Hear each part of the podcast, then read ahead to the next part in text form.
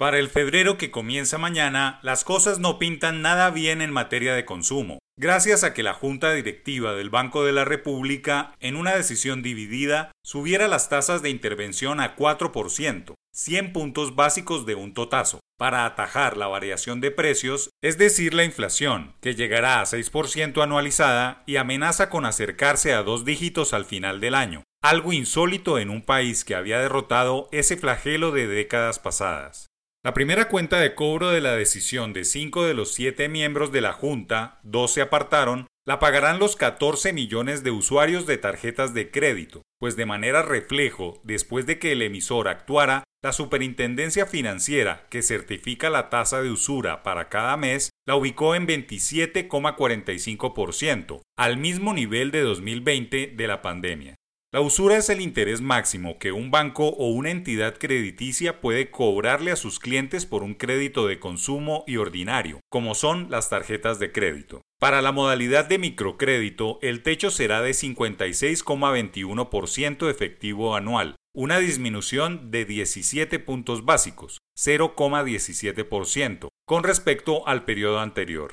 La cascada de nuevos intereses sigue con la certificación del interés bancario corriente para la modalidad de crédito de consumo y ordinario que será de 18,30%, lo cual representa un aumento de 64 puntos básicos, 0,64%, en relación con la anterior certificación, 17,66%. El mismo indicador efectivo anual para la modalidad de microcrédito será de 37,47%, lo cual representa un aumento de 11 puntos básicos, 0,11%, en relación con la anterior certificación, 37,36%. El interés bancario corriente para el crédito de consumo de bajo monto será de 30,35%. El punto importante de cara al consumidor es que mientras la transmisión de las tasas bajas del emisor es lento y pausado por parte del sistema financiero, el alza se transmite inmediatamente, generando un frenazo en la decisión de consumo de las personas.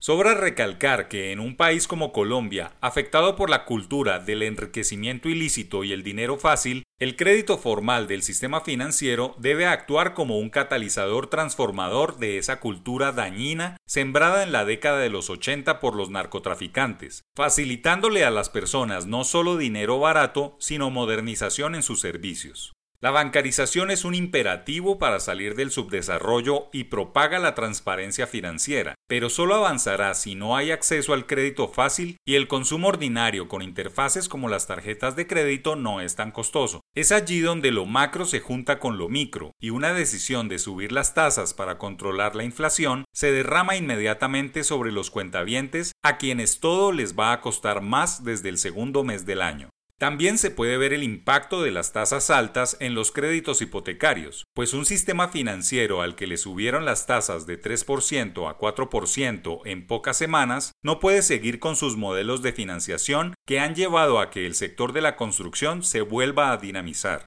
Ya es un hecho difícil de deshacer. Colombia entra en un cambio de época de tasas altas e inflación galopante que puede echar por la borda lo que se había avanzado en términos de crecimiento. La subida de tasas al 4% y el IPC cerca del 6% son las peores variables para el consumo.